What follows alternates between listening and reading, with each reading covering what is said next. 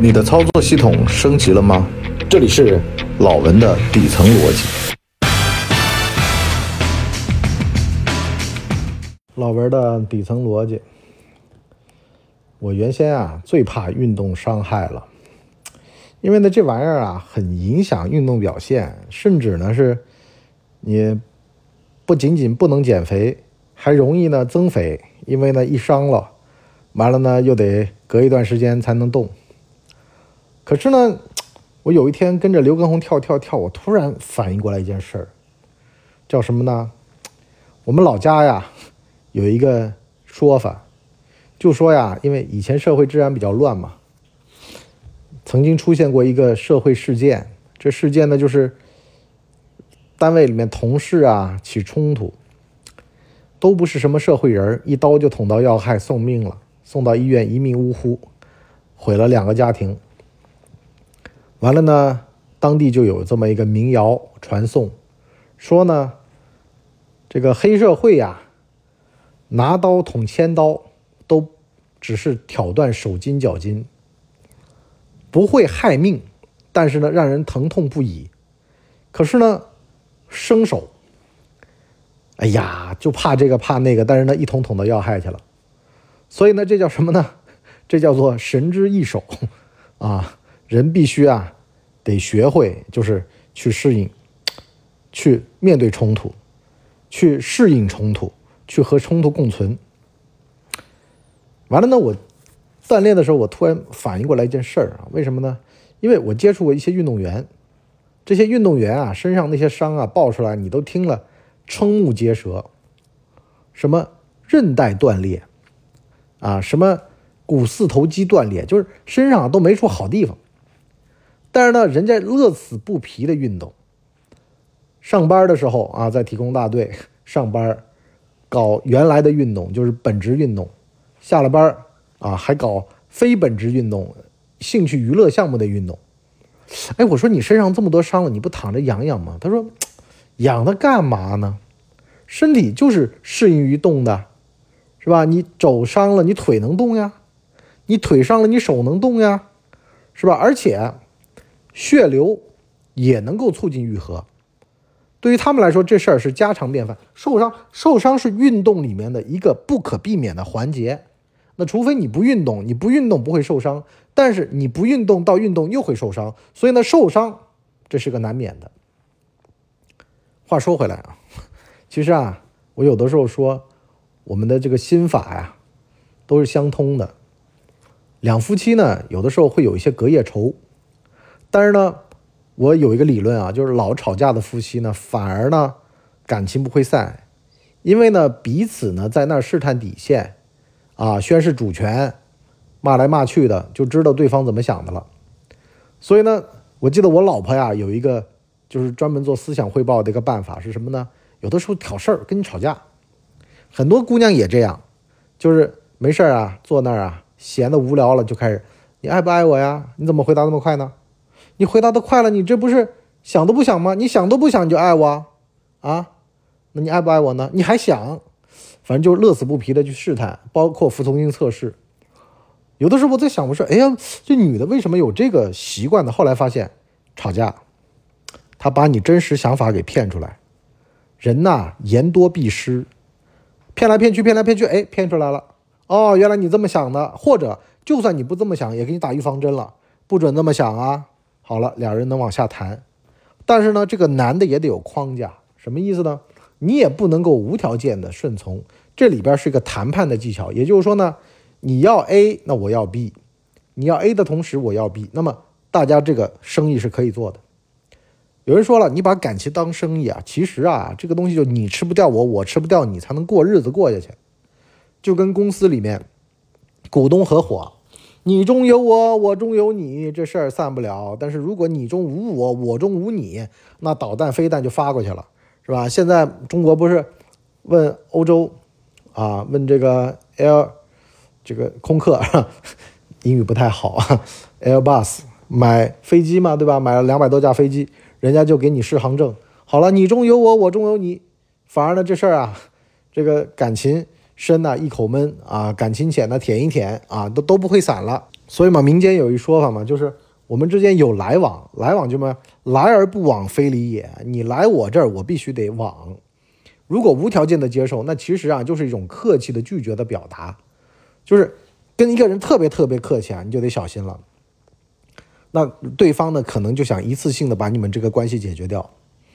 过于客气的关系，实际上上就是两个人有局语了，不想跟对方再有什么联系了，是吧？最好呢，就是在。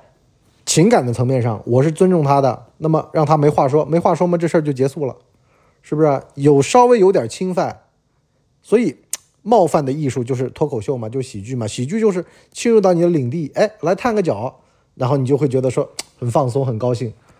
所以呢，反过话来说呢，你说像这种所谓的冲突也好，伤害也好，它就是关系，包括你想进一步，从而带来的。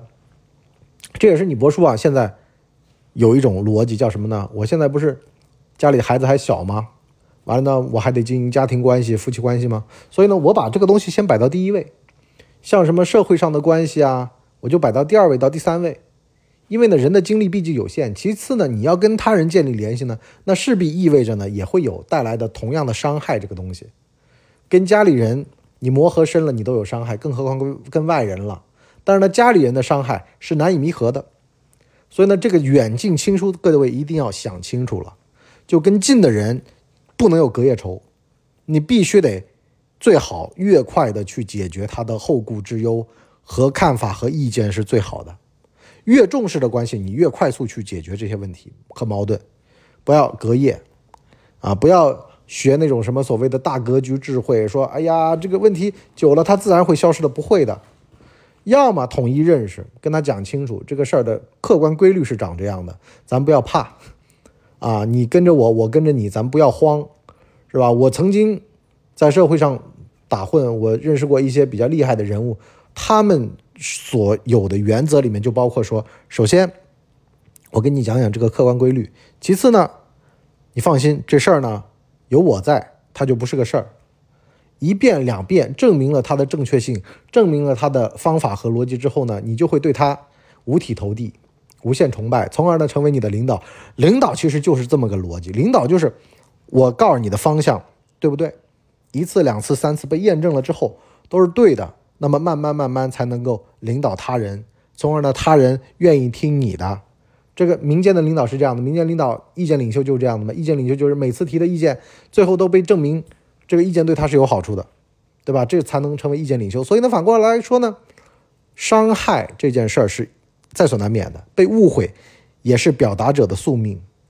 所以呢，不要害怕这些东西，而是呢，勇敢的和它并存。被误会又怎么了？有伤害又怎么了？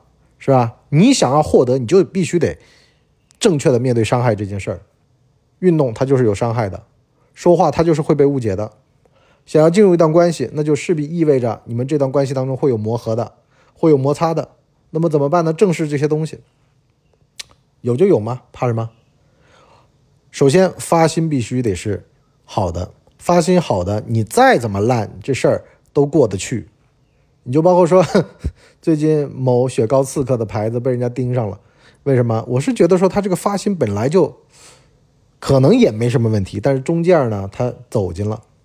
如果他单独弄个冰棍儿，这事儿也就没什么了。他没单独弄冰棍儿，他把自个儿做成了刺客。人家本来预期三五块，你给他弄了个三五十，那当然不爽了。而且还有同行浑水摸鱼跟进来干这个事儿。比如说日本的某些进口的牌子，是吧？做到四五十、一百六都有的那种，对吧？然后呢，就把水给搅浑了。但是谁叫你是 number one 呢？你是独一份儿，你是玩这个的先驱呢？好了，所以呢，这个事儿啊，其实咱们就说，就跟。我们伤害被误解这个事儿一样的，你的发心怎么样？如果你的发心对，那你就勇敢的去修正这件事儿，弄个冰柜不就得了吗？单独拎不就得了吗？把自个儿先先摘出去。我跟哈根达斯一样，我就卖贵，我自个儿有贵，这事儿不就结了吗？但是又不愿意这么干，又想占便宜，又想混社会，又想做生意，吉米仔是吧？所以说，邓博说，世界上哪有这么便宜的事儿啊？对啊，这个世界上哪有这么便宜你的事儿啊？好了，我们今天上半集就先聊这么多。又想要有好处，又想不要坏处，又想运动表现好，又想不要运动伤害，这事儿怎么来呀？但是呢，为什么我说运动伤害不用害怕？为什么我说这些误解都能够解除？就是因为碰上事儿解决事儿，解决事儿的路程当中，你会发现你这个问题你碰到过了，再也不会紧张了，就跟那个医生做手术一样的，这一类的手术我做过的，我还能指导别人做呢。这种手术做过的，我再也不怵了，我再也不怕了。你包括说我现在久病成良医，膝盖上的毛病贴一贴膏药就会好。而且有什么毛病，自个儿都知知道自个儿身体上的一些问题，有的可能贴两个小时就会好了，我也不会紧张了。可是以前没怎么运动，那么就会特别特别紧张。所以呢，学会跟这些问题相处，然后呢，把他们当做自己的小朋友，是吧？一撅起来就知道他放什么屁。好了，我们上半集就先聊这么多，我们下半集跟各位讲啊，怎么样把这些小朋友伺候的服服帖帖。我们下半集再聊，拜拜。我们的节目一般在周二和周五更新，如果有加更的话，应该会是星期日。全网都叫干嘛播客。感谢您的收听，我们付费下半集再见。